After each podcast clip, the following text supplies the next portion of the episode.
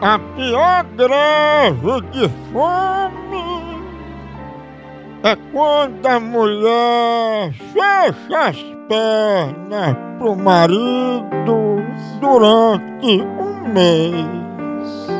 Oh, verdade, meu filho.